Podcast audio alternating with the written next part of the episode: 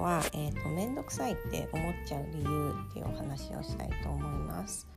えー、人生をもっと良くしようと思った時に、えーと、やらなきゃいけないことって、えー、出てくると思うんですけれども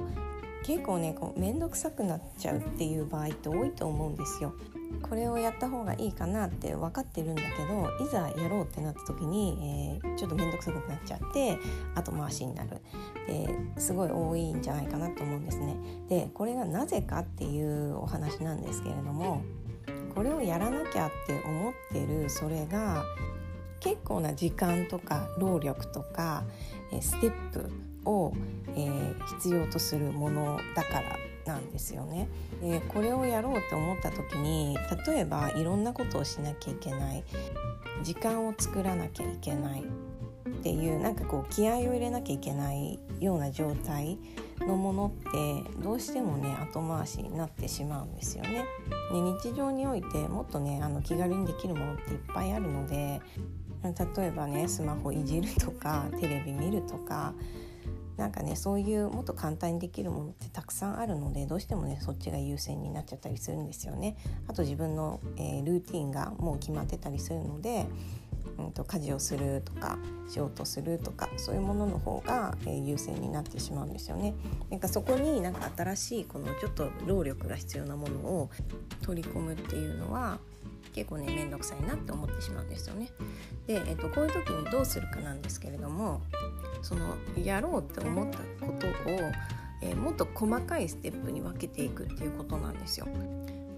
例えばじゃあ習い事を始めたいと思ったとしますよね。で習い事を始めるって言うだけだと結構ねなんかその中にもいろんなやらなきゃいけないことがあるので習い事を始めたいっていうふうに思うと後回しになりやすいんですよね。で習い事を始めるっていう中にも例えばじゃあ何をするのかを決めるとか教室を探すとか値段の相場を知るとか体験に行くとか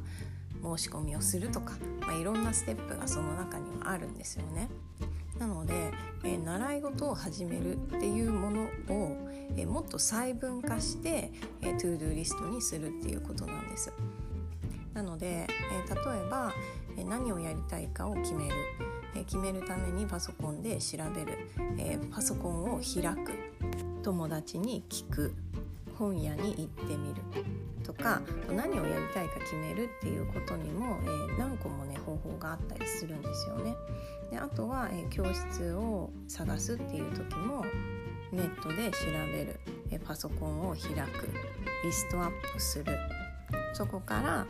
曜日と金額を調べる。そして体験に行ってみる。っていう風に、えーと、細分化して一つ一つを、え、こなしていく。っていうことをしていくと一つのステップが小さくなるんですよね、えー、習い事を始めるっていうと結構大きなステップなんですけれどもこれを例えばパソコンを開く。まで細分化するとパソコンを開くなんて本当にちょろっと時間があればできることなんですよね。で一回パソコンを開いてしまえばそこから探すっていう作業が始まります。っていう風にそのやることをこう小さいステップにしていくと面倒くさいが結構ねなくなって動きやすくなるんです。でその細分化したものを書き出して、え、できたものからこう消していくとで書いてあることって目につくとこに置いとけば忘れないんですよねただ頭の中でこうしようって決めたことっていつの間にか忘れてたりするんですよなので、えーと、トゥードゥリストをこう書いておいとくっていうことをするとあそうだった次これやるんだったっていうふうに思い出せるので、えー、作業がね途中で、えー、断ち切れないんですよね。私も、えーと、日常的にこれは、えー、やっていますなので、えーと、面倒くさくて物事が続かないっていう方はそのステップがね大きすぎるんだと思うんですよねなのでこうやるべきことのステップを小さくしてあげる、えー、ハードルをこう下げてあげてあこれならすぐできそうっていうところまで、えー、してあげると結構ね動きやすくなるんじゃないかなっていうふうに思いますので是非やってみてください。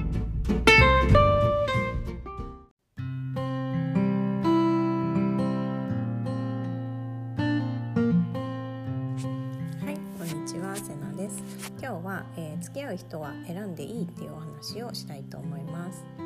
えー、よくね子供の時とかに、えー、みんなと仲良くしなさいとか、え人を悪く言ってはいけないとか人を嫌ってはいけないとかそういうのをね言われてきた人も多いんじゃないかなと思うんですけれども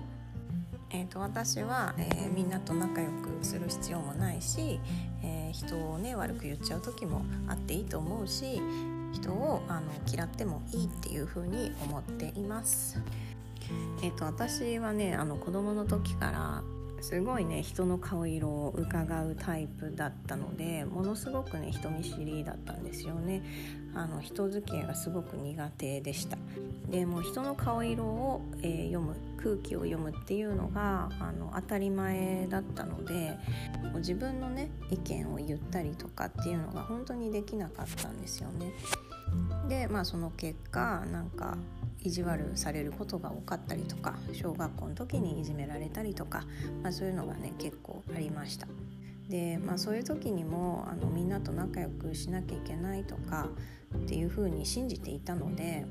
嫌な人から逃げるっていう選択肢がそもそも自分の中になかったんですよね。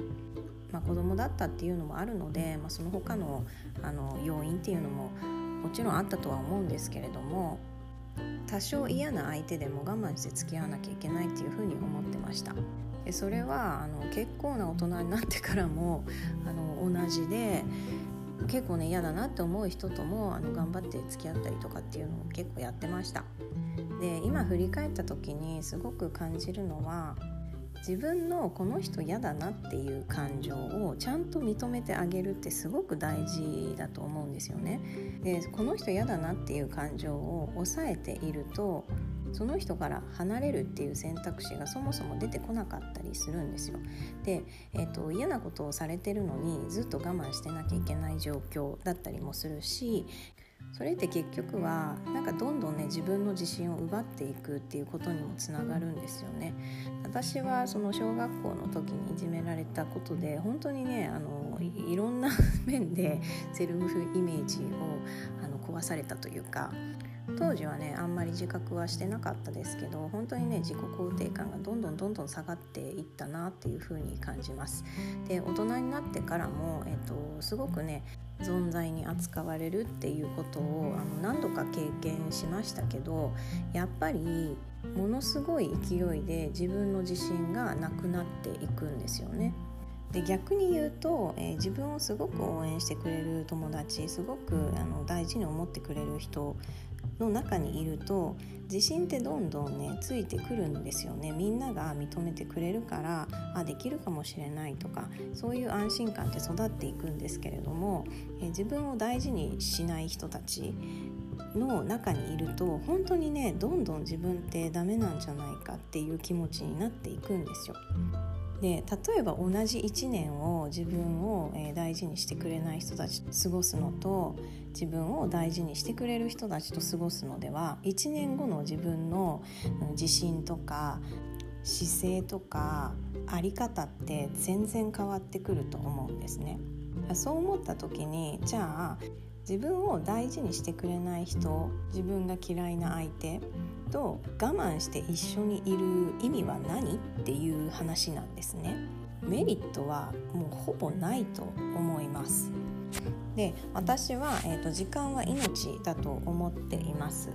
自分がねいつ死ぬかはわからないですけれども、まあ、必ず死ぬって決まっているのでこうして、えー、1秒1分過ぎていくごとに自分の寿命は縮まっているんですよね。そう考えた時にじゃあ例えば一緒にいてあんまり楽しくない相手とか、え、話が合わない相手とか、え、不平不満ばかり言ってネガティブな気持ちにさせられる人とか、え、そういう人と過ごす時間って果たして自分にとって必要なのかっていうところなんですよね。で自分の命を誰と一緒に過ごしたいのかどんな風に使いたいのかっていうのを真剣に考えたら付き合う人って選ぶべきなんですよね。じゃないと楽しくないこと自分がそんなにやりたくないことに命を使ってるっていうことになってしまうんですよね。で果たしてそういう生き方を本当にしたいのかなっていうところだと思うんです。なので私は、えー、付き合う人は、えー、選ぶべきだと思ってるし、えー、自分を大事にしてくれない人とは、え一刻も早く離れて大事にしてくれる人たち自分が一緒にいたいって思う人たちと過ごす時間をもっともっと増やした方が幸せな人生が送れるんじゃないかなっていうふうに思っています。